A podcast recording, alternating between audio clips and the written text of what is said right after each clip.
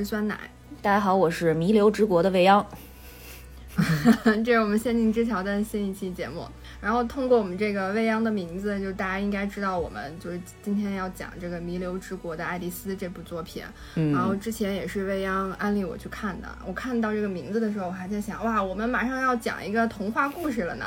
结果没想到，没告诉你是一什么类型的作品是吧？对。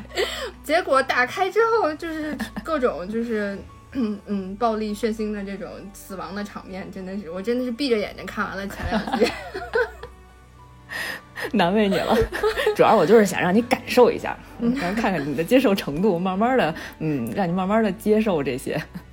然后就通过这部作品，我感受到了就是嗯，生活的残酷。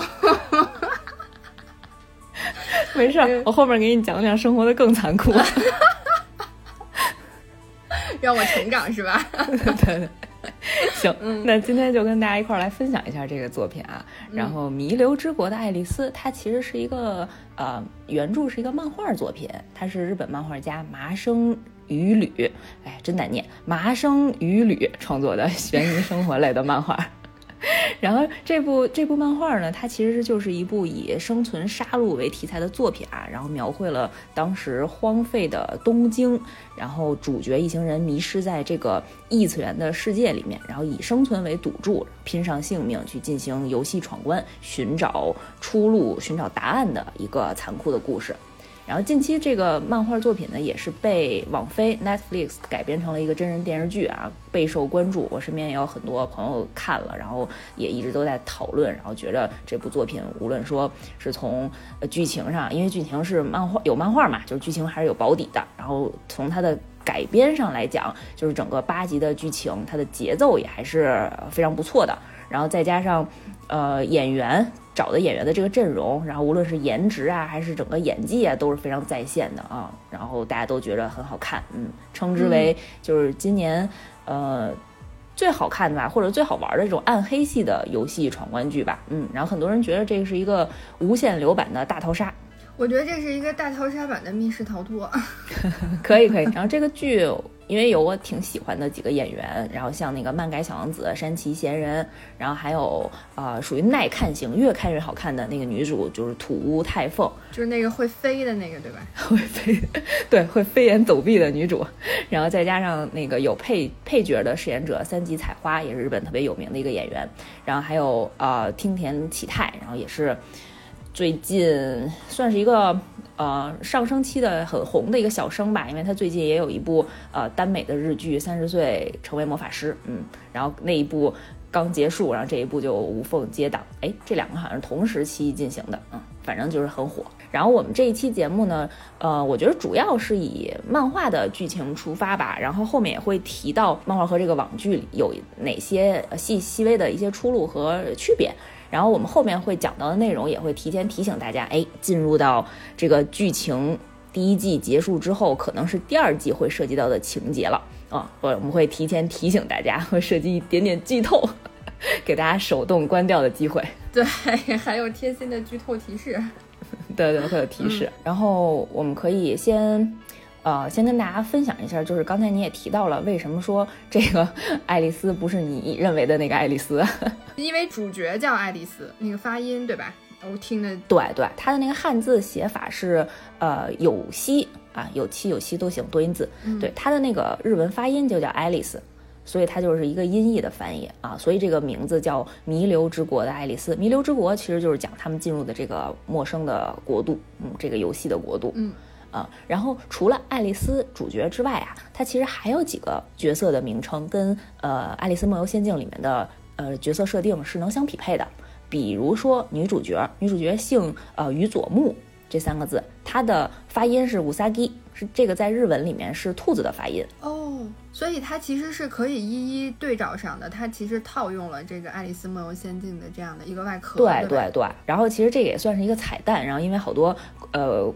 朋友，然后还有咱们群里，比如说咱们群里有一个朋友是叫小熊，然后他其实还跟我当时讨论过，因为我我们俩不确定有几个角色互相对应的是谁，来特意一起查了一下啊。然后比如说那个除了刚才说的男女主人公以外，然后还有一个疯帽子的角色，就是后面会提到的那个海滩的国王，嗯嗯。然后他其实原原来的现实世界当中的身份是一个卖帽子的啊，然后他就是疯帽子那个定位。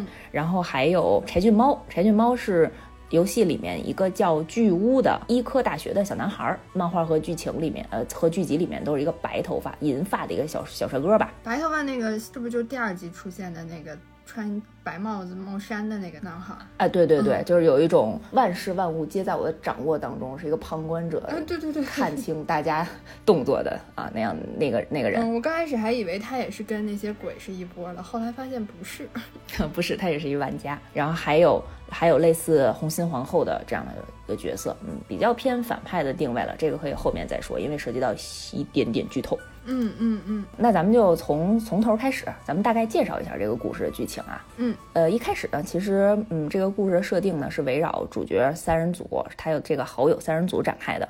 然后漫画里呢，这三个人啊都是属于大概高中生左右这样的一个年龄。然后主角有希呢，呃，是一个混沌颓废，呃。不求上进的一个高中生，然后学习也不怎么地啊，但是他特别牛逼的一点在于什么呢？就是他爸呀是教育部的部长，然后他还有一个特别牛逼的弟弟，身份斐然啊，就是家里的这个地位啊。然后他弟弟特别厉害，就是属于别人家的孩子，考试特别强，然后体育也特别强，然后他爸比较喜欢他，啊，然后他们家应该是一个离异的状态，对，啊，从小这个兄弟俩是跟着他爸生活的。然后呢，有戏有一个特别好的同学啊，叫张泰，啊，剧剧里面也出现了，就是张泰是他的高中同学，然后也是一个废柴啊，呃，可能相貌平平，然后学习也很一般，估计比较偏后吧，成绩。然后每天的兴趣爱好呢，就是喜欢看大姐姐和小姐姐。呃，然后人生的唯一目标呢，就是能跟大姐姐和小姐姐一起玩儿。特别纯粹，但是在剧里好像没有体现出来。我感觉他反正在剧里好像是一个特别害羞腼腆一个男的。嗯，因为可能是被社会摧残过了吧。因为他当时在剧里的定位是一个上班九九六的一个打工仔，好不容易赚了的钱还得给他母亲去。投入在邪教里，就是剧里的那改编，对他的这个人物还是有一定的丰满程度加强的。嗯嗯嗯。然后，呃，好友三人组里面还有一个叫异步的，就是一个黄头发的大哥。然后他这个漫画的设定呢，是只有一个小只有小学学历的一个酒吧打工仔啊，一样的设定啊，就是从小就是不良少年，然后是一暴力男，然后有什么问题只要有拳头就能解决。这三个人呢，因为呃生活态度都比较一致啊，就是这种呃。没有什么追求，然后混混沌沌的，然后非常消极的浪费人生的这样的一种人生态度。然后呢，他们三个其实也不太满意现在的一个世界，就是觉着，呃，周围人都对自己还有一些期望，然后呃，对自己要求比较高，然后自己也不是特别想努力。然后所以呢，就心里就 哎呀盘算出来，要是能去到一个谁都不知道的国度就好了。就是这块就提醒了大家，不要轻易的许愿，指不定谁就听见了。呃，然后这个时候呢，就是城市上空啊，就莫名其妙的就开始有烟花出现，嗯。啊，然后这这三个人呢，就感觉就像被拉入了一个奇幻的国度一样，嗯，这个漫画里是就是直接快速的进入到这个国家了，嗯嗯，剧里面是讲他们在洗手间躲着那个当时有。呃，交通事故的警察要追他们嘛，然后他不是在洗手间里躲了一下，然后出来以后发现，哎，东京空了，就是这个世界没有人了，除了他们仨。对，就而且他们躲在那个洗手间的那个位置是在那个涩谷那一站的地铁吧？啊，对对。哦，我我之前第一次去涩谷的时候。嗯，那么多的人，真的是我都害怕了。然后 对，就是这块就不得不提王菲在拍这个剧下的大功夫了。就是大家都知道啊，就是东京涩谷其实就跟那个北京西单一样，就是人满为患啊，全宇宙。然后当时的那个，对，当时就发现就是空了，一个人都没有。就原本车水马龙的这种立交桥，然后白领攒动的写字楼，没有人。当时有网友就总结说：“这个难道说是二零二零年疫情实实录啊？就是反映了一个，对，就跟寂静岭一样，是一个空城啊。然后大家就觉得说：哇塞，为了拍这个剧，然后清空了东京的街道。”怎么可能是吧？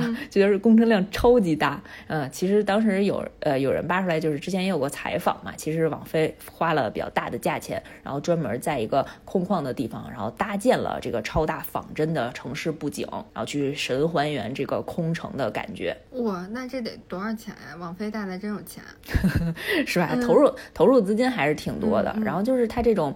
嗯，空城，然后再加上当时我记得画面里头，通过一些碎纸啊，然后那种报纸飘在街道上，然后那种小风一吹的感觉，还造成那个压抑和恐慌的氛围。嗯嗯，情绪表达的还挺好的。嗯嗯。然后刚开始的时候，这好好友三人组进到这个游戏里，还挺还挺觉得还挺带劲。因为他们没想到，就是从来没有经历过啊，就是没有人管他们，然后他们也非常自由，没有什么约束，也没有什么压力的这种情况。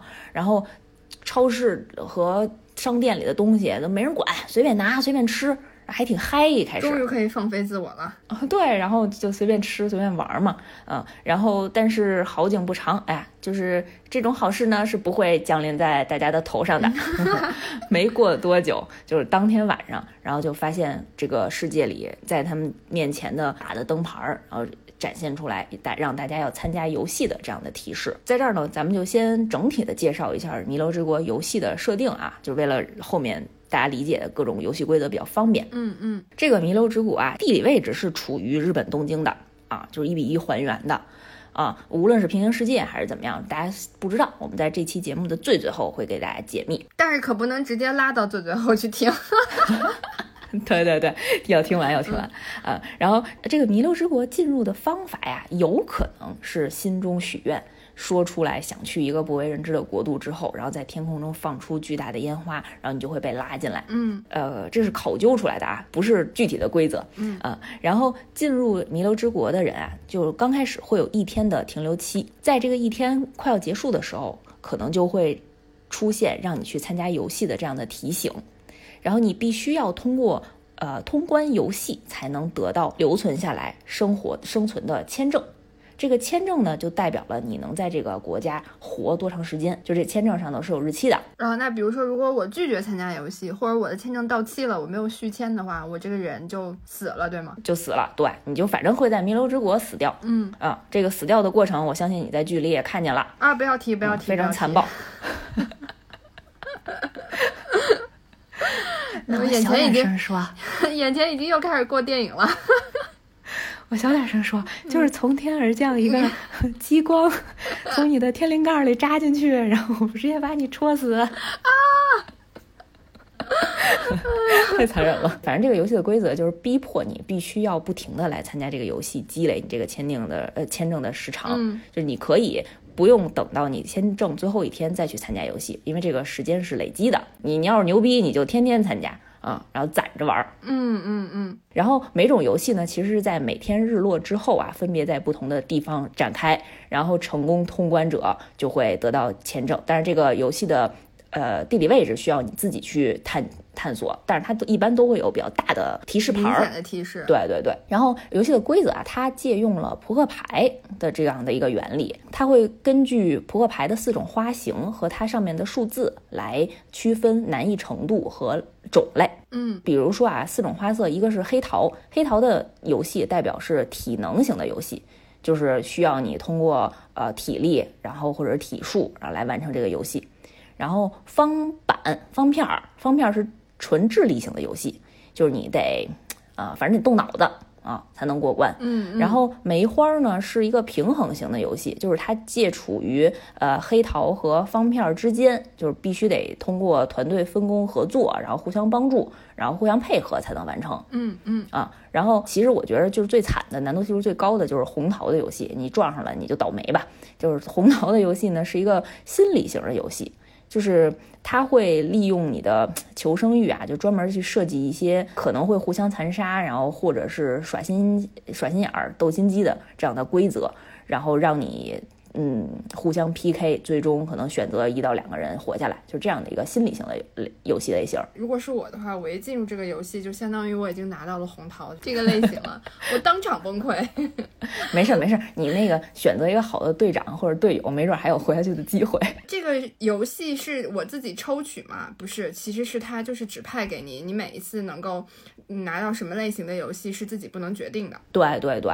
就是你必须选择参加游戏之后，才能官方才告诉你这次的游戏是什么类型以及数字是多少。嗯嗯。然后这个数字啊越大，代表这轮游戏的难度越高。然后相应的呢，对应的是你如果通关以后，你能得到的签证的日期的时长就越长。对，比如说红桃七就是一个很难的心理性的游戏，然后如果你赢了呢，你就能增加七天的签证时间。大概就这样哦，嗯，那可以分别给我们讲一下，讲几个例子吗？就是对应这不同类型的。嗯，没问题，咱们顺着这个故事情节来啊。嗯嗯，就是呃，刚开始的时候，这个好友三人组还特别懵逼的状态下，然后无意当中就触发了一个游戏，就进入到第一个游戏了啊。第一个游戏大家如果看过剧啊，我就不讲了，其实是一个生死门选择，然后会它是根据你必须了了解到呃这个。呃，场景的求生通道吧，就是生就是逃生通道的那个位置，然后去选择生死门进行了一个游戏的判断。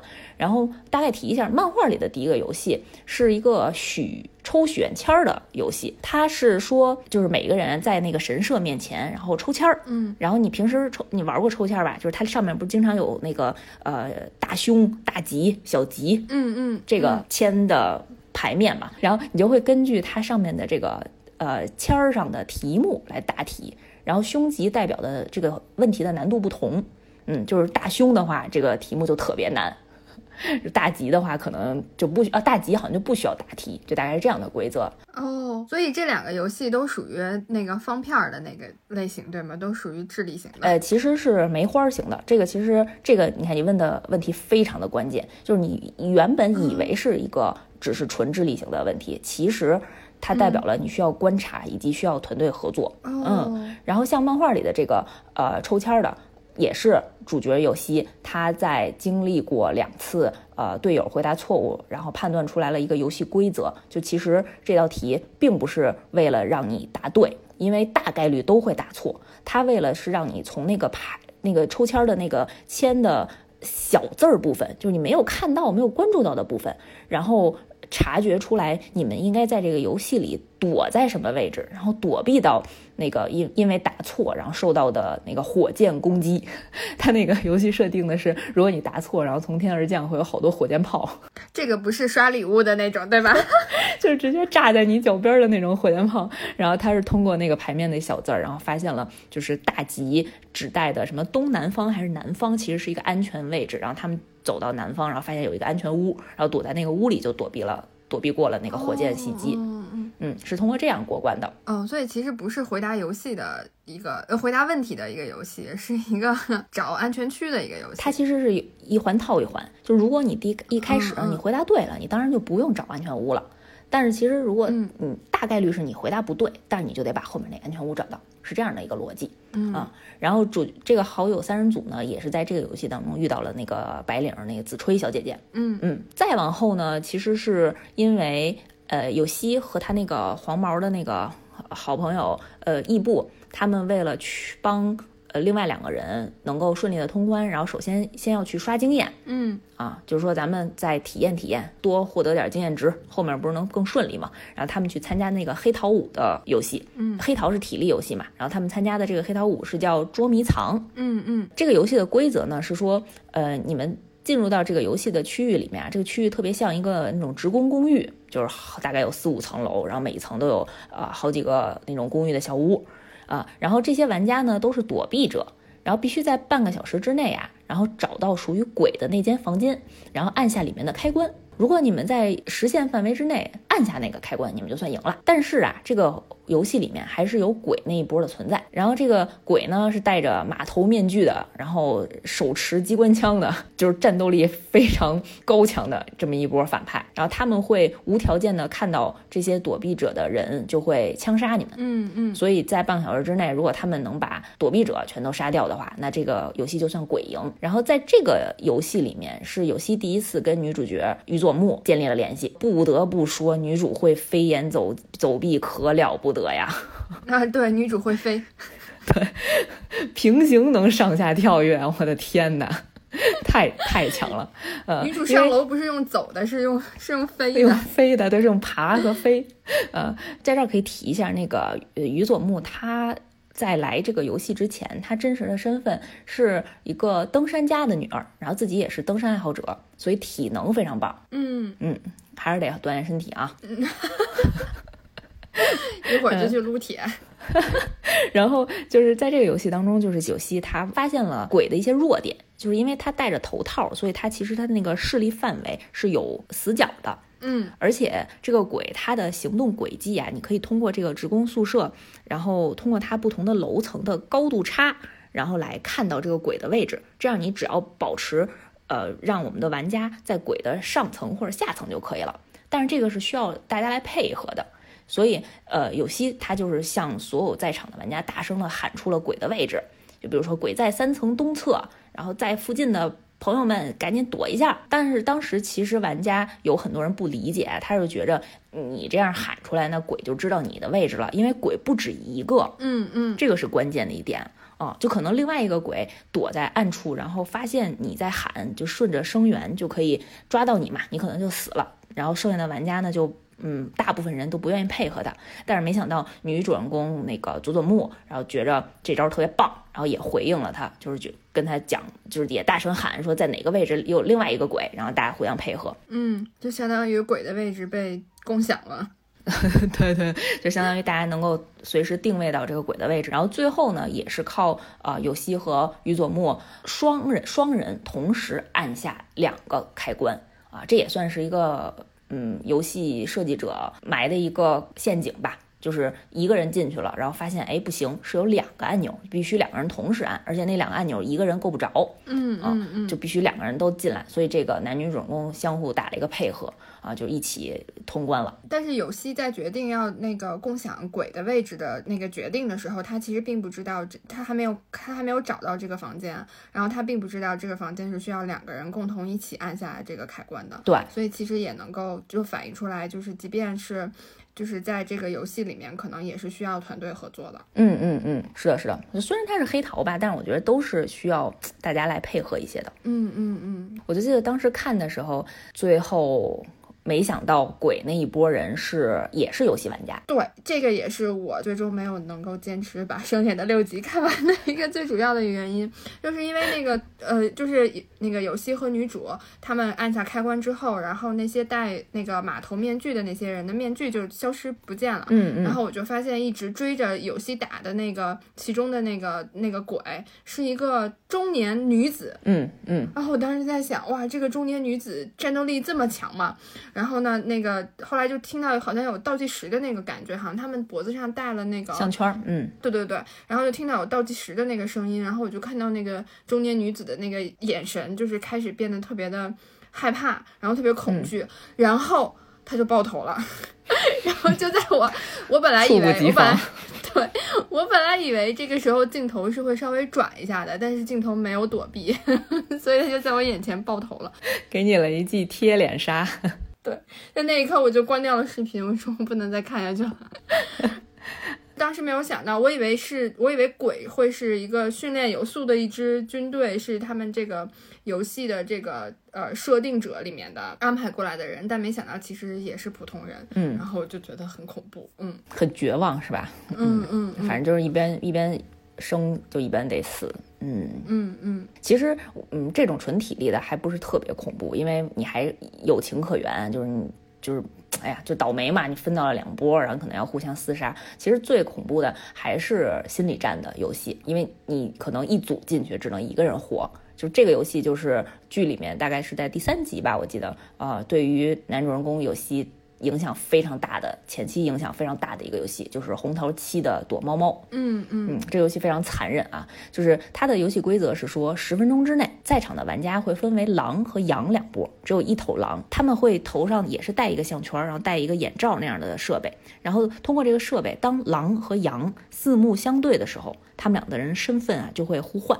就是狼和羊的身份就会互换。嗯，就是如何判断这个游戏的胜利呢？就是到了十分钟之后，游戏限定时间的时候，只有那个成为狼的人可以活下来，剩下的所有的羊的玩家就全都死掉。那这一组里面一共进去多少个人呀？就不管进去多少个人，只有一个人能活下来。呃，可能会判定吧，就是但是参与这个游戏当时是只有呃有戏的三个，有戏的两个好朋友，就他们好友三人组和子吹小姐姐四个人。嗯，嗯，其实还是挺惨的，因为前面刚讲了，就是怎么互相配合呀，然后三个人的友谊的升华呀，然后马上就要面对就是互相残杀的这一点。就一开始的大家进来听完那个规则的时候也是懵逼的，就没听懂，说难道说不可能？我们还是……然后有希当时想的是说，大家冷静啊，冷静啊，别动啊，别动啊，就是这事儿应该还是有解决办法的，就还没有。就是这几个人还没有轻易的接受这个现实，但是当时那个因为子吹会比他们多经历过几轮游戏，就比较有经验，然后马上就就是就日本人就是喜欢叫大家，就是类似于说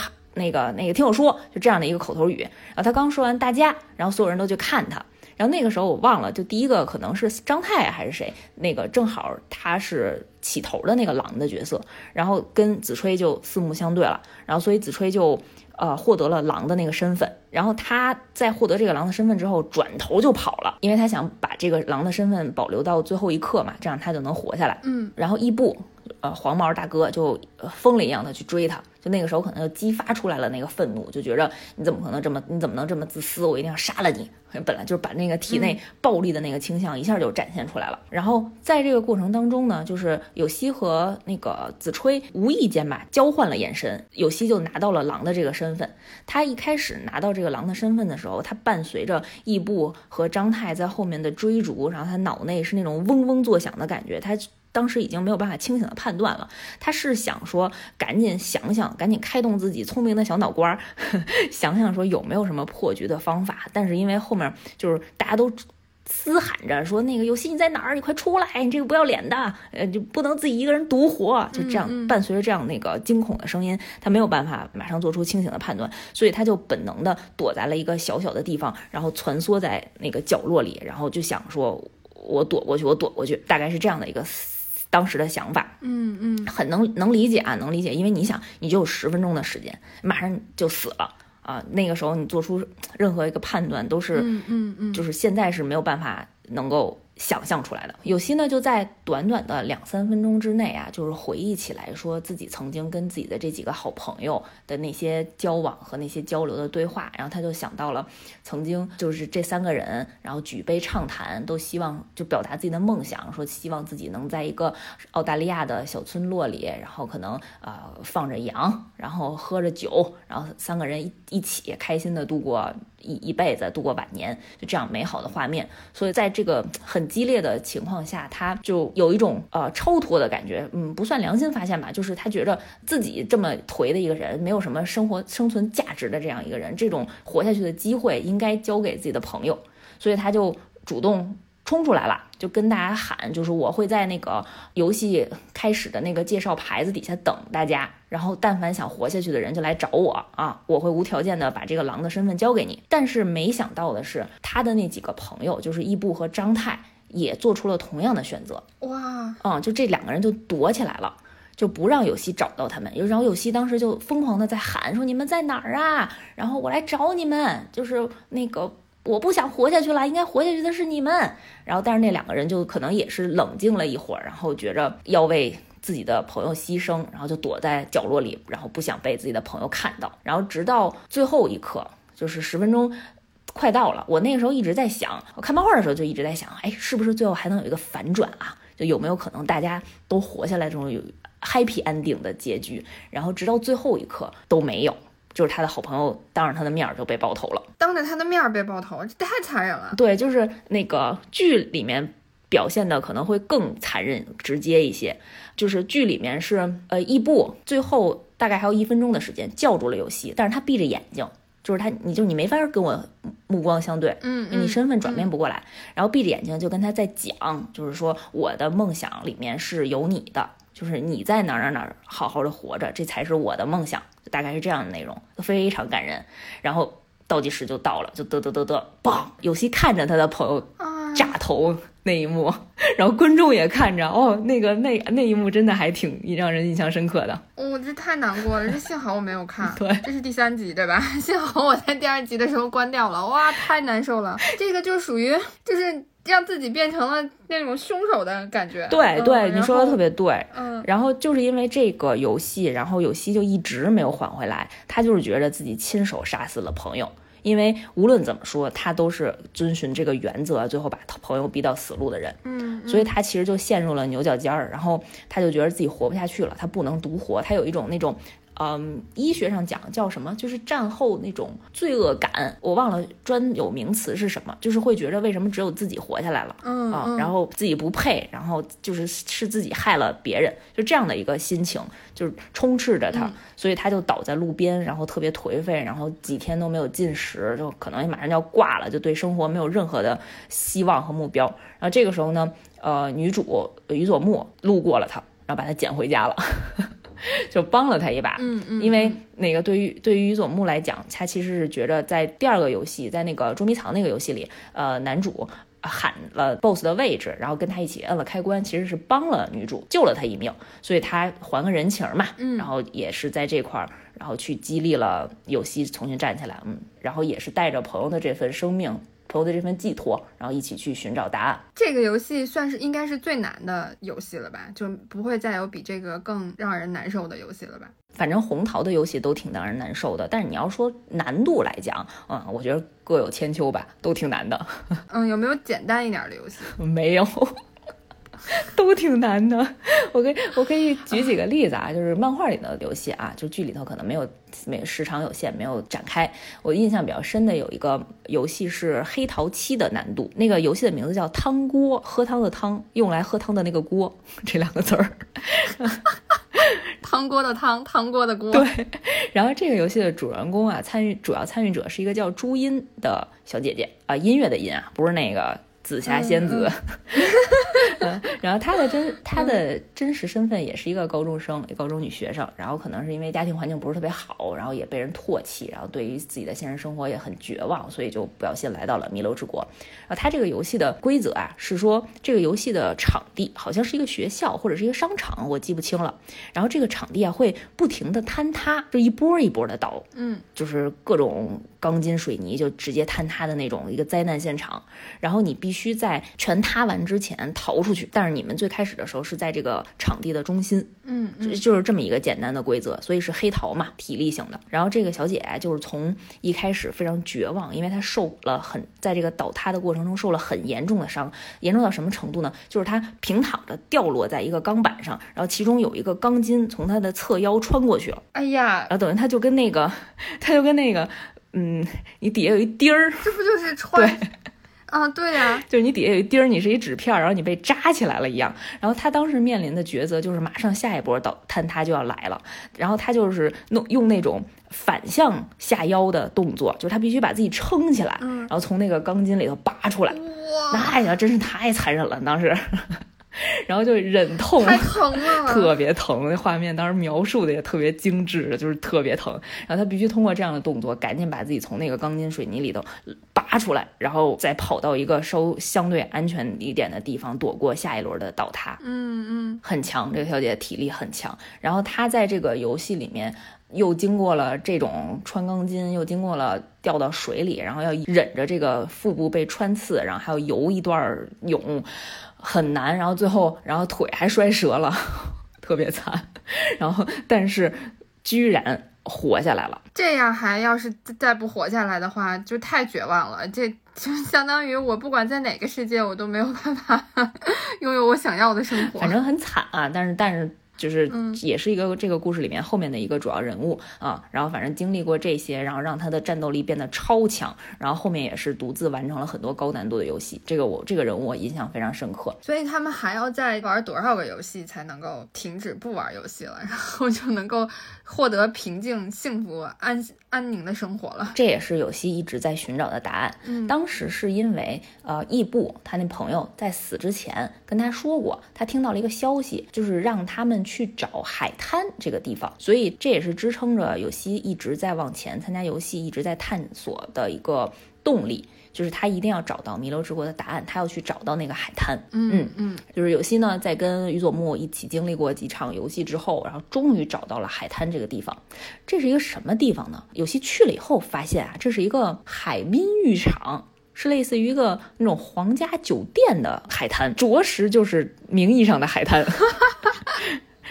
是是一高级会所，你知道吗？嗯嗯，这个里面是什么地儿啊？这是一个弥留之国的国中国，是一个乌托邦，是一桃源乡的地方。在这个海滩的里头啊，有一个国王，名字叫谭坚，但是他其实像刚才讲的，在来这个游戏之前，他本来是一个歌舞伎厅的一个牛郎，但是后来呢转型了，去自己卖帽子，开了一间帽子店，所以他在这里头就叫疯帽子。哦，他就是疯帽子，对他就是疯帽子，他是这个呃海滩的国王。嗯，他给这个海滩呢。定了三个规则，就是你来了你就得听我的啊！我这个地儿是什么地儿呢？我这是一个帮助大家一起实现愿望，然后一起走出弥留之国的互助互帮团体。为什么呢？是因为他终于发现了怎么逃离弥留之国的一个解决手段，就是把所有的扑克牌都收集全，就是他们通关游戏的那个扑克牌，对吧？对对对，所以他在这个小的乌托邦里面就设置了三个规则。第一个规则就是。在海滩必须穿泳装，特别奇怪的规则。这个是 dress code 对吧？对 对对，就可能是那个国王的恶趣味吧。就是为什么要穿泳装呢？其实他就是想让大家在这里尽情享受人生，就是所有的事情。都是看心情的，就是大家就在里头醉生梦死吧，就是无论你是嗑药出现幻觉，还是尽情的享受男欢女爱都没问题。大家一定要在这儿里尽情讴歌这种关于生的这件事儿。他其实这个人他是有自己的理念的，嗯，他是说我要通过在这个绝望的世界当中去设定一个希望的国度，就让大家在这个国度里面没有必要去进行游戏的这个时间段里头尽情享受。然后大家一起互帮互助，组成那种互助小团体，然后把能力呃互补的人，然后组成那种小分队，然后一起参加游戏，提升提升这个游戏的通关率。嗯，其实他的初衷还是很好的，但是他这个国国家还有第二条规则，就是所有人。通关得到的扑克牌全都是归海滩所有，就是共同财产。嗯，这样呢就能让大家集中收集到全部的扑克牌，然后按顺序出境这个弥留之国。就是国王是呢这个弥留之国呃这个海滩的 number one，他们是靠对于参加游戏然后收集扑克牌的这种贡献程度来进行的一个积分的机机制。然后第一名就会在大家收集完完整的一套扑克牌之后把它送出去。然后就接着是第二名、第三名，就大家一直秉秉承着这样的规则。他们有一个排行榜，哎，对他们有一排行榜，它有点像那个呃母蜂和工蜂的这种感觉，就大家其实都是为了母蜂来工作的，只不过是说你现在第一个排名第一的人，你第一个出去。然后他其实呢，在这个海滩的假想国度里啊，他取取消了现实世界里的这种什么道德啊、秩序啊，就给人们在这个海滩里面绝对的自由。呃，但是你知道，就是这个世界上是没有绝对的平等和绝对的自由的。所以当时就有人动了歪心，偷牌，对，偷牌。所以他当时杀了所有要偷牌的人，然后设立了第三条规则，就叫背叛者死。嗯，就你进来就不能出去，你进来就必须守规矩，否则就是死。嗯，但是当时啊，疯帽子引领的这个头脑派，他们这个海滩呀又分成了好几派啊，人多了就容易出这种事儿。然后疯帽子带领的头脑派和第二个呃 number two。叫素国，是一个嗯武力超群的一个硬汉。那这个硬汉带领的这个武斗派的暴力倾向就会越来越就开始越来越严重。然后这个哎呀国度的平衡呢就很容易被打破。然后果不其然，下一场疯帽子去参加的游戏的过程当中，他就死了。大家也不知道为什么。在这个疯帽子死亡之后，所有人在的海滩的这个地方强制的进入到了一个游戏的会场，就是这个海滩变成了一个游戏区域。嗯嗯，所有在这海滩的这个成员都都要参加这个游戏，大家都出不去了。这个是一个什么什么游戏呢？我说出来吓死你！那你别说了。这个游戏的难度是红桃十。哎呀妈呀，别说了！哎，我想问，就是那个难度，它会一直从一到 K 吗？从 G 二到 K 对吗？第一季的剧情讲到的是一到十，嗯嗯嗯，没讲那 Go God K 的事儿，后后面会提到啊。嗯，这块儿这块儿就进入了，就强制让大家所有人都参加了这个红桃十的游戏。这个游戏的名字叫狩猎魔女。嗯，就是在这个海滩的大厅里啊，突然出现了一个少女，然后胸口插着一把尖刀，死在了大厅里。然后这游戏的规则是说，让在两个小时之内找出杀死这个少女的人，她就是魔女。然后你们要把这个魔女烧死。不知道为什么这海滩上就开始有一个篝火，你们要把她投入到这个篝火里，然后烧死这个魔女才算。剩下的人才算赢，嗯，然后反正扔错了，杀错了，就时间到了就结束，剩下的人都都得死。然后这个魔女不是特定指女生啊，就是只是一个代号，嗯嗯。当时因为风帽子死了，就是整个这个团体其实已经进入了一个混乱的状态。然后素国其实那时候不是排名第二，但是因为他是武斗派的老大，然后武斗派的人又特别蛮不讲理，就把他推上了第二的位置。然后当时他就非常独断、暴力的找魔女，就是把所有违背他的人全都杀掉。我不管你是不是，他已经就是他不去判断了，就是反正反抗我的人，然后跟我不是一波的人，你们都得死。这有点像不是在找魔女，这是在清除异己啊。呃，对对对对对，特别对。嗯嗯。然后，所以当时因为呃有希前面反对了这个武力派的人，然后被关起来了，然后也是因为于佐木奋不顾身的，然后去救出来他，然后呃有希通过一些呃行为的判断，然后通过自己的一些思考，然后找到了原因，然后他去跟素国面对面的去。就是对喷，就是去交涉，然后因为他从素国的眼中看到了懊悔、无力和背叛朋友，就是就这种自己非常熟悉的眼神，然后他就跟素国说：“我知道。”你不是杀死这个女孩的凶手，但是我知道你是杀死疯帽子的凶手。嗯说，当然这个判断也稍微有点牵强啊。就是他说，因为我从你眼神里看到了曾经杀死过朋友才有这种人才有的眼神，你跟我是一样的，你跟我是同类。所以这块就讲到了那个素国和疯帽子的一些渊源，就是原来呀，是因为这两个人本来是非常非常好的朋友，然后他们两个呢是一心为这个充满绝望的世界，然后想建立一种希望的这种寄托，然后形成的海滩。这样的一个组织，然后但是呢，因为这个组织越人越来越多，然后组织的规模越来越大，然后随之的不可控的因素也来越来越多，然后所以呢，疯帽子就提议啊，就是希望说，我们为了维持这个组织的平衡，其实是需要有人来站出来，形成这种对立的局面。他就是希望让自己的挚友素国假装站在对立面，然后去笼络对自己不是很满意的这帮人。然后其实他们俩暗地私下其实是一波的，其实是这样的一个管理的模式。嗯嗯啊，然后让让素国也从背后一起撑起来这个整个这个海滩的希望。然后所以呢，在这个桃源乡里啊，素国扮演恶人，然后风帽子扮演英雄，两个人一明一暗，就抑制着这个组织的崩坏啊。但是呢，就是因为武斗派里面的人啊，就是。崇尚绝对的自由，就开始杀人啊，开始狂妄自大，然后有点控制不住了。所以素国就跟风帽子谈了一次，就是说，你看你也有一点偏执了，你看你对于那个背叛者直接处死的这种偏执的理念，然后再加上我有点控制不住我底下这些武斗派的人，所以他希望你看看能不能想想想办法，想改革什么的。实在不行，我控制不了了，我可能就要走了。嗯，我觉得你现在有点变了。然后风帽子就说，那。你是不是想要背叛我？你是不是想要背叛这个海滩，背叛我们两个人的信念？所以他就把素国判为了背叛者，就对他举起了枪，因为背叛者死有这么一条规则。所以素国当时为了自保，然后就先开了枪，把疯帽子打死了。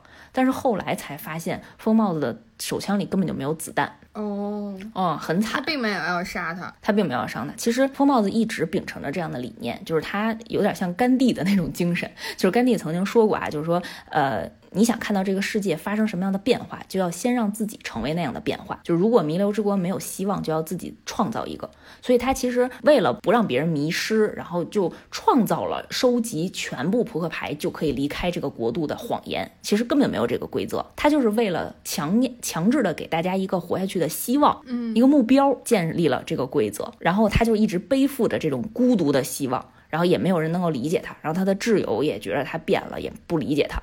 然后自己就非常难的一个人承担了所有，其实自己已经快要崩溃了。然后其实他选择了，与其让自己死在别人手上，或者是自己先崩溃，然后不如自己死在自己的挚友手上。然后这样还能顺其自然的把自己的挚友推向下一个国王，就是这个他们建立的这个理想乡的国度的这个机制还能继续传承下去。嗯嗯嗯，疯帽子这个人物也是还是很丰满的。然后所以呃，苏国在知道了这个，就是他在杀了疯帽子之后，然后发现对方枪里头没有子弹之后，然后才意识到哇。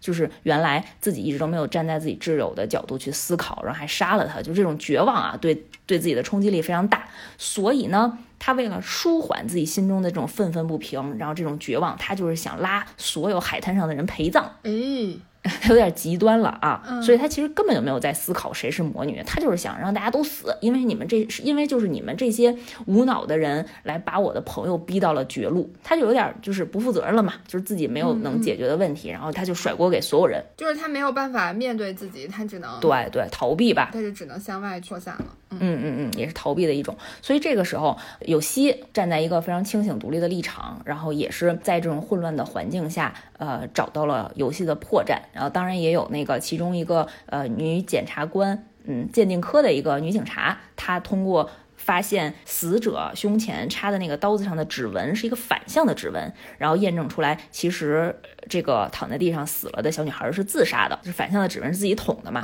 然后所以其实这个魔女就是嗯这个死者本人是这样的一个扣。但是当时啊，就是因为大家人在恐惧的时候，就是很难清晰独立的去进行思考，然后为了快速求生，就非常容易的顺着一个看似有道理的理由，然后不过脑子的下判断。所以那个时候大家就互相互相指责，然后互。相怀疑你是不是魔女，你是不是魔女？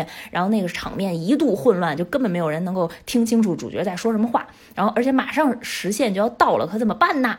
然后这个时候呢，死的那个小女孩的好闺蜜，一个小女孩站出来跟有希最后说了一句话，说我帮你争取时间，然后你们一定要活下去。然后她就冲到了那个会场的中心，然后冲天大声喊：“我是发牌员。”然后 一下就被天空中下来的射线就给劈死了。这块就这块就牵扯到了一个另外一波的一个规则，就是这个游戏里啊，你除了玩家以外，还有一波人是被判为是发牌员。这个发牌员是干嘛的呢？他是给这些参加游戏的人去设定游戏的，就这些游戏是他们策划出来的。然后如果在这个自己策划的游戏里面，所有的玩家都死亡了。自己就可以获得相应人数的可停留时间的签证。嗯，如果在这个自己设计的游戏里面有一个人成功通关，这个发牌员就得死。我觉得好难哦，这太考验了。而且这个不就是鼓动群众斗群众吗？对呀，哎呀，托尼说的特别对，还是这个嗯，弥留之国的这个终极 BOSS，这个上帝视角的这个人比较狠。但是他们是有自己的。要求的就是你肯定不能跟玩家说你是发牌员啊，这是等于说是一个呃幕后的规则，所以他说出来的时候他就被劈死了。但是就因为劈死的这一瞬间，让所有的人瞬间冷静下来了几秒钟，然后有希就靠着这几秒钟，然后迅速的说出了自己的观点，然后带领着大家就是正确的找出了魔女。然后剩下的人就活下来了。嗯嗯嗯。然后其实第一季的剧的第一季的剧情基本上到这儿就告一段落了，然后后面就开始进入第二季的剧情了哟。哦，没有没有。然后最后结尾还有一点啊，就是说大家通关了游戏的第一部分，就是因为红桃十已经结束了，然后所有在这个呃海滩国度里面的人，其实这个海因为海滩所有的人是一起参加游戏嘛，然后。大家都已经收集满了，从黑桃一到红桃十，就四个花色一到十的所有的卡牌了，这个牌面已经齐了。然后这个游戏的呃主 boss 呢，就准备开启了第二阶段的游戏。然后这个第二阶段的游戏就是带勾嘎的 K 了。就带带人儿的了，哎，终于出现带人儿的花色牌了，嗯，然后这个就是第二集的剧情。反正大家如果想看的话，在这儿可以暂停啊，但是我不会说那个跟剧情非常相关的那个结论的剧透的，就是大概会点几个好玩的游戏吧。就是我比较推荐有几个游戏还是挺有意思的，然后也挺能嗯引发大家思考的。比如说有一个红桃沟的游戏，它的名字叫单人牢房，然后这个游戏的参加人数是二十个人。然后其中啊混入了红桃沟他自己，就后面的游戏都是有这些带人儿的牌的，这个玩家是自己参亲身来玩这个游戏的。这二十个人里头呢，混入了红桃沟这个 BOSS，就是所谓的发牌员，对吗？嗯，还不是。其实他就不算发牌员了，呃，他其实也算是发牌员的一种吧，只不过他是自己有身份的啊，他有地位的，就是红桃勾是他的地位。继续说那单人牢房啊，就这二十个人呢，所有人都会佩戴一个项圈，哎，这个死亡项圈啊，但是有一个不一样的点呢，就是这个项圈的后面啊，就是在它的脖颈的部分会随机显示四种扑克牌花色的其中一种。但是你自己是看不到的，只能别人帮你看到。嗯，大家呢每轮会有一个小时的沟通时间、谈心的时间，然后到这个一个小时的最后五分钟，会把每一个人分配到一个单人的牢房里面，你需要自己说出自己这个项圈背后的花色，说对了你就能进入下一轮的游戏，然后说错了你就当场爆头。如此循环，一直循环到如果红桃勾死亡了，那剩下的玩家就都可以成功过关。如果到这个游戏只剩下两名玩家。且其中有一个人是红桃勾的话，那红桃勾只有红桃勾一个人通关，剩下那一个人也得死。嗯嗯。然后或者就是你中途说错了你的那个花色，然后直接就爆头就离场了。这个游戏还挺有意思的，整个过程。然后里面包括了就是个人的观察力呀，然后游说的能力呀，然后乌合之众这种耍心眼儿啊，然后聪明反被聪明误啊，然后还有什么呃，甚至有洗脑 PUA，然后还有自己自尊傲慢，然后组队等等这样的因素。夹杂这一游一个游戏里，我觉得还挺好看的。这个特特别像那个。综艺节目里面那种游戏，就是你问问，就我也是头上戴一个什么东西，然后要猜我头上戴。哎，对对对，只不过就是用命来当赌注。嗯嗯嗯。然后还有类似于一个呃，就是方片 K 的那个一个智力的题，它名字叫美人投票啊，美丽的美，那个美人儿 那个两个字，嗯，然后其实就是呃，参赛者每个人一开始的时候有一有一个平板电脑，然后要在一分钟的时限之内呢，从零到一百选一个整数。然后系统啊会根据所有人选择的数字取一个平均数，这个平均数再乘以零点八作为这一个回合的最终得数。然后离这个平均数最近的那个人是这一轮的获胜者。除了这个获胜者，所有人都会扣一分儿。当你扣到十分的时候，你就会被弄死。然后当有一个人被弄死的时候，这个游戏就会增加一个新的规则。这个规则跟他前面那个算法是有关系的啊。我知道我已经说到这儿的时候，好多听众可能已经就乱了。这个确实有点复杂啊。反正这个游戏特别考验智力。然后他当时画的时候，就是麻生老师他在。它的文系还是非常牛逼的啊！它反正这个游戏里头又涉及到什么凯恩斯定理，然后又切到那个纳什均衡指数，然后再加上互利互惠主义，然后一系列的经济社会学的一些名词，然后整个在这个游戏里头啊就渗透啊！我看的时候，我的天哪，有一屏有一屏幕就全都是数，我已经懵了。这太这太难了，这我不能参加，我一参加就第一个死的就是我。你就你就懵就行了。当时那个游戏里面也有一个女生，就是啊特别莫名其妙。奇妙，不知道大家都在想什么，然后用直用直觉来去选吧，然后没想到确确实还撑了好几轮。哦，刚刚那个说漫画的那个原著一共有多少话呀？大概六十到八十话左右吧，因为它里面穿插了很多特别篇，然后所以我没具体的数，因为它没有编号。所以它每每一个游戏就会写一话，对吗？他如果要写这么多个游戏的话，我他要准备多少东西啊？就这一个游戏就已经这么复杂了，我就。连题我都看不懂，它其实呃得有个四五话去讲完一个游戏，因为确实内容量还挺大的啊。但是其实嗯怎么说呢？我在看这部作品的时候啊，我发现相对于其他作品来讲，其实这部作品没有特别的强调游戏里面的深度和难度，它更多的是去通过游戏来反映人性的光辉。我们就开始过度解读了。没有没有，因为那个这种生存逃脱类的作品还挺多的，就是你套一个游戏的设定，然后你在这游戏里不停的需要通过脑力、体力，然后来闯关，然后来活下去。这种类型的作品很多，包括像欺诈游戏、杀戮都市、赌博末世录。赌博末世录当时国内还买过版权，然后还改编成电影了呢，是改编的那个动物世界，那李易峰演的那个，是叫动物世界吧？啊，然后还有朋友游戏等等这样的日漫的作品，然后甚至国产有一个呃国漫，我还特别喜欢看，当时很多年前的了，叫端脑，也改编过电视剧啊，就都是这同类型的作品。然后跟这些漫画相比啊，其实我觉得《弥留之国的爱丽丝》的游戏规则的设定。定并没有那么难，就没有那么斗智斗勇。嗯，像很多同类的作品会通过这种互相之间的游戏当中的 PK 来反映人性的黑暗面，人性的那些劣根性。但是这部作品啊，却通过就是这些游戏一直都在表达生命当中的一些明媚的地方，那些亮点，就是会通过大家的这种。努力拼搏，然后留在你脑海当中的是非常积极的那一面。嗯嗯，其实我在看那个剧的时候，看到第一集的时候，他们在拍摄那个东京呃人来人往、熙熙攘攘的那个街上，它的整个那个画面色调也是其实是很明亮的。我觉得是跟其他的日剧不太一样，因为我感觉日剧的光线一直都没有这么明亮，都是那种还蛮就是有一。点点的灰度是吧？哦，对对对，有一点点暗，但是从来没有像《弥留之国爱丽丝》就是整个的那个是很明媚的阳光，然后饱和度很高的这样的画面。嗯，我觉得日剧里面还挺少的。我觉得可能这个也是作者他们希望通过这样的方式，能够让大家感受到生活、生命的这个希望的感觉。对对对，就是我觉得这个作品它可能在。至始至自始至终贯穿了两点的思考，然后第一点就是在讨论人为什么活着，因为最开始的游戏设定就是说，你对现实生活不满的人才会被拉到这个游戏里面。我就记得当时我还跟你讨论的时候，你说那我可千万不能对现实生活不满了。我当时跟我说的时候，我就我就在心里在想，呃，以我这种体力渣，然后脑子也不太好使的人，我一定，我如果进入到这个游戏，我第一天我肯定就会死的。那我绝对不能对现实不满。我现在就开始洗脑，说我的生活很幸福，世界很美好。没事，你善良，你拥有所有作品里面主人公最核心具备的那个特征。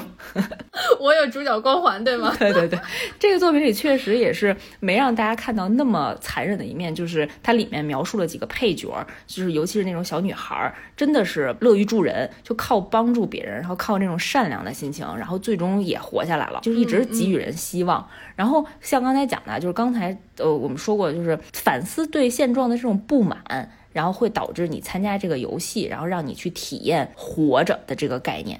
所以他其实一直告诉我们，就是应该珍惜当下。因为呃，有希这个男主人公啊，他这个角色的设计啊，其实代表了很多特别迷茫的年轻人。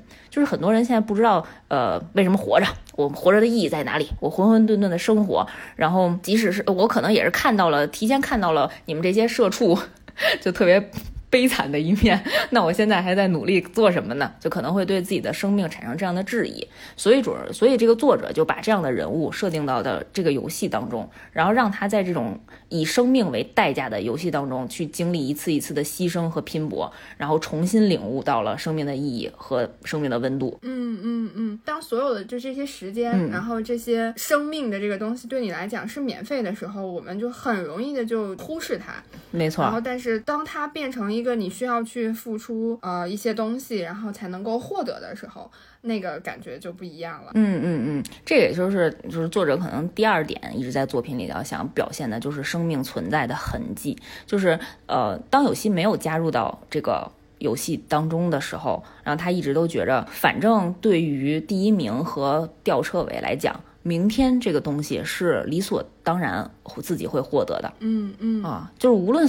怎么过，我第二天都会太阳照常升起，所以大家就不会觉着生命这个东西需要被大家珍惜，需要感谢这种理所当然的事情。他在游戏当中有一有一集我记得特别清楚，就是当他。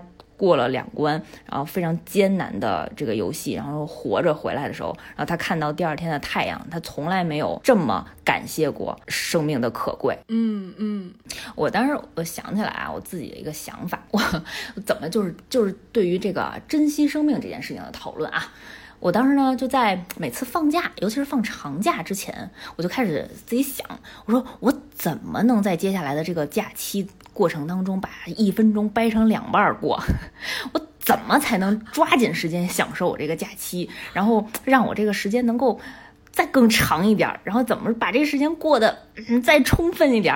然后后来呢，我就想出来一个招儿，我我就写我的日程，我后来就变成了一个日日程表女孩儿，哎，还恬不知耻的管自己叫女孩儿，我就变成了一个日程表女孩儿，我就把每天我想要干的事情，我先都列出来，然后一个一个打勾。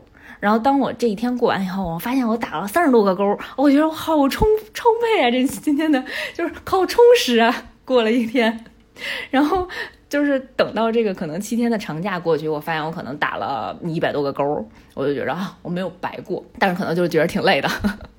然后那个时候姐呃姐夫就是完全站在我的对立面上去思考这件事情，然后他他就觉得，如果你是放假，你就应该什么都不想，你不要做计划，你就想到要干什么就去干什么，然后你最后放完假。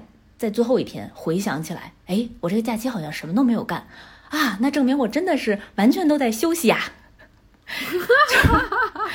难道不应该假期？难道不应该这样享受吗？这难道不是所谓的假期吗？然后我就想了，嗯，好像也有道理哦。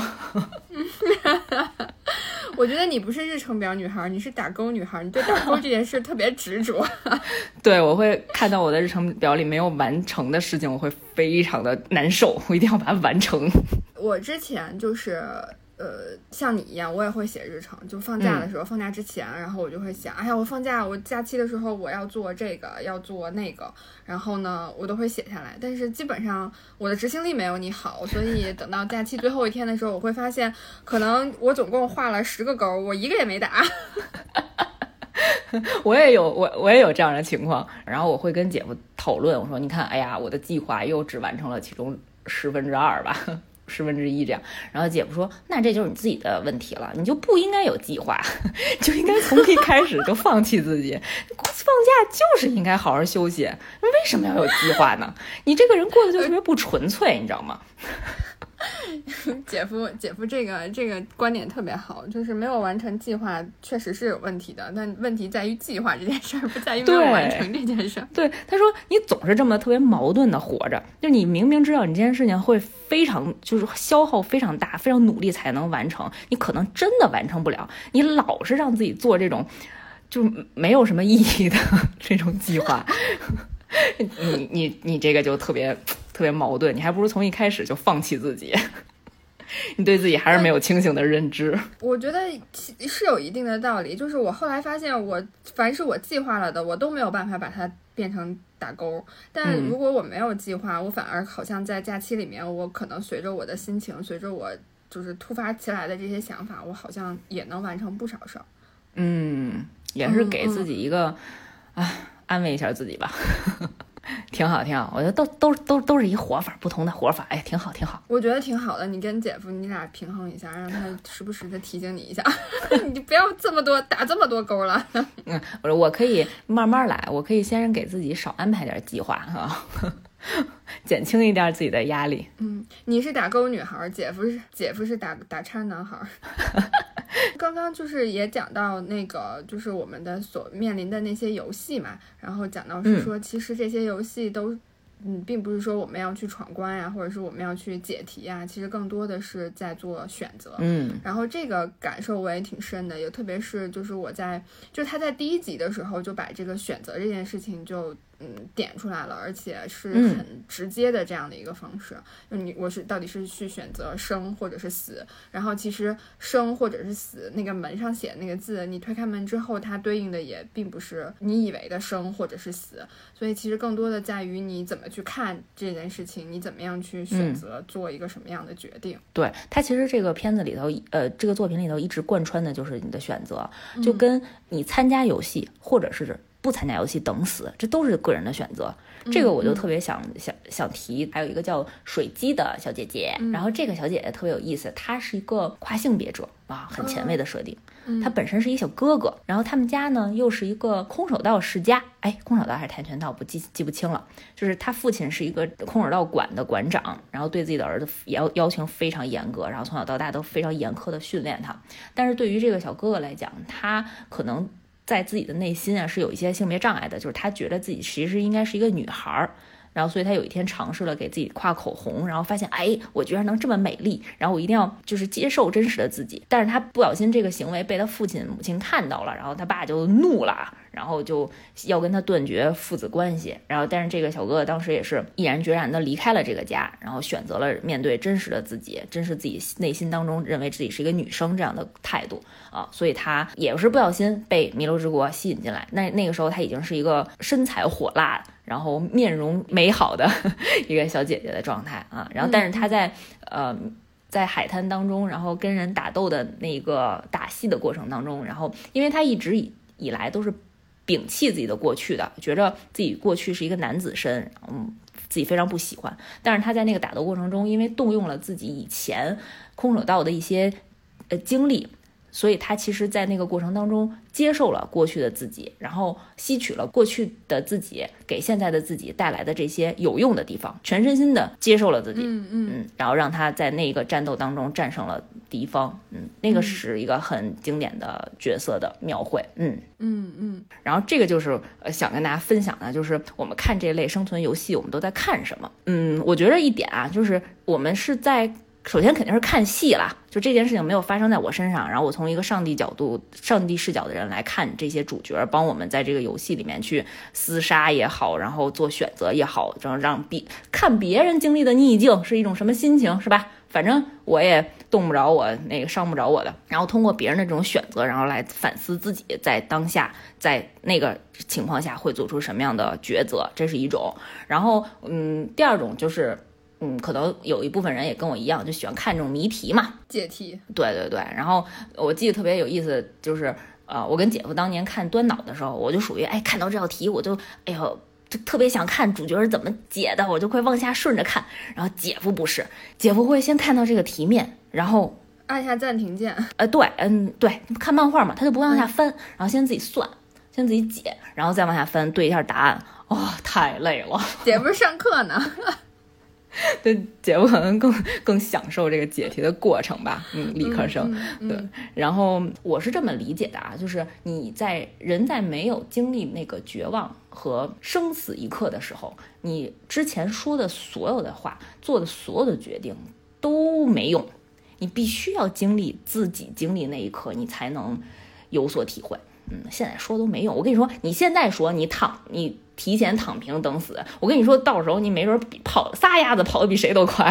生命本能的促使你还是会，你还是会跑的，跑个五十米吧，能跑多少是多少，是吧？嗯嗯。哎，这个你就提到了啊，就是我们为了有一天，万一万一 被我们什么叫我们这样的游戏？不不不，我们。为了防止 有一天被吸入这个游戏里，嗯，无从选择，我们现在能做点什么呢？第一就是先起身去锻炼身体，这个是我看完之后的第一个反应。就是我觉得我的智力一定在短期内，可能在长期内来看，也不一定能够有什么改善。不不不不，不要小看自己。所以现在马上能做的事情就是去锻炼身体，然后希望在下一次。就如果真的进入到这个游戏里面，我需要跟别人组队的时候，我能跑得快一点，我不会成为 拖后腿的那一个人。对我跟你说，呃，有一个技巧，就是你只要别跑到最后一名就可以了。这是一个国际通用技巧啊，因为最后一名一定会被吃掉的。你只要但凡跑过最后一名就可以了啊。反正锻炼身体这是必要的。嗯嗯。然后我觉得除了锻炼身体，然后还是要。啊，不能说开发和加强智力了，毕竟我们这个年纪，你这个岁数是吧？太扎心了啊！我们保持、保持、保持这个智力，我们不要放弃独立思考的能力，然后要一直让自己的大脑，然后保能保持在呃某一些特定的环境下，然后能够清醒冷静的先去。认清事情的起因、经过、结果，认清现实，然后像那个女主人公于佐木在剧情里说的话一样，就是要冷静，认清现实，扎实的适应其中啊，不要被情绪所左右。嗯嗯嗯啊，我们刚刚讲了这么多游戏，然后还讲了这么多人，在就是就是剧里面就已经出现这么多人了，然后漫画肯定人物会更多嘛，那这些人最终的结局就到到底是怎么样的？就是。刚刚也说要进入到那个勾嘎的 K 的那个环节了，勾嘎 K 如果这些游戏都通关了之后，后面还有吗？哎呀，这就涉及到终极剧透了啊！嗯，自己看想自己看的人一定要在这暂停啊，暂停，暂停，暂停，好了啊，暂停，离开的机会已经结束了，我进入终极剧透了，就是玩完勾嘎的 K 以后啊，这个这个世界会让你做出一个选择，就是你选择留在这个弥留之国作为勾嘎的 K 游戏设定者。作为这个游戏的一环，还是说拒绝留在这个国度里头？但是当时大家在做选择的时候，你是不知道拒绝之后会发生什么的。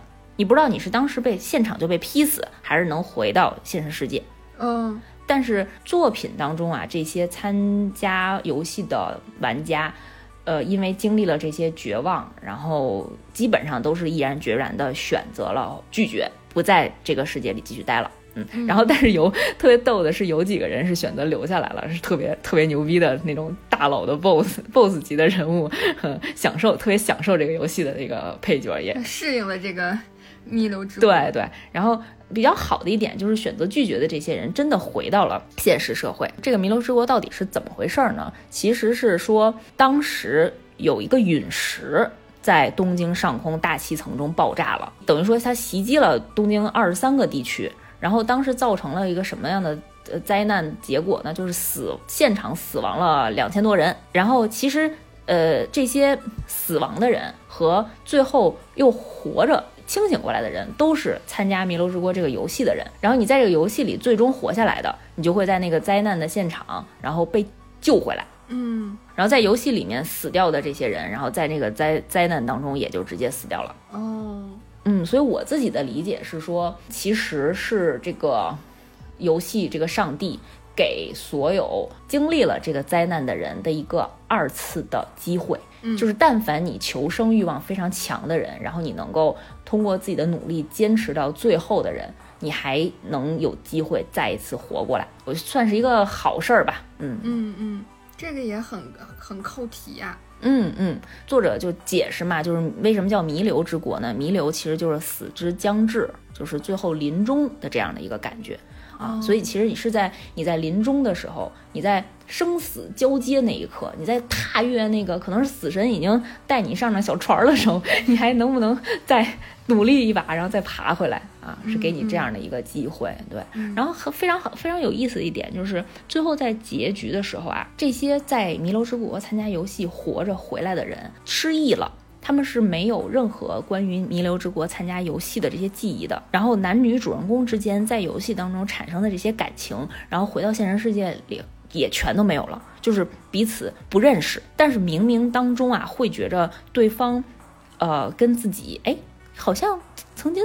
见过的感觉一样，嗯嗯，我觉得这个也是扣了刚才我们聊的，就是作者在整个作品的过程当中一直在呃表述的这种生命存在的痕迹，就是即使你互相不认识，但是其实你在心里也留下了很深刻、很强烈的这种感情的记忆，嗯嗯嗯，就这样的一个扣题的一点，嗯，如果他失忆了，然后呢，有些他回到现实世界之后，他还是跟以前一样生活吗？他应该也有改变吧？哦，那他改变特别大。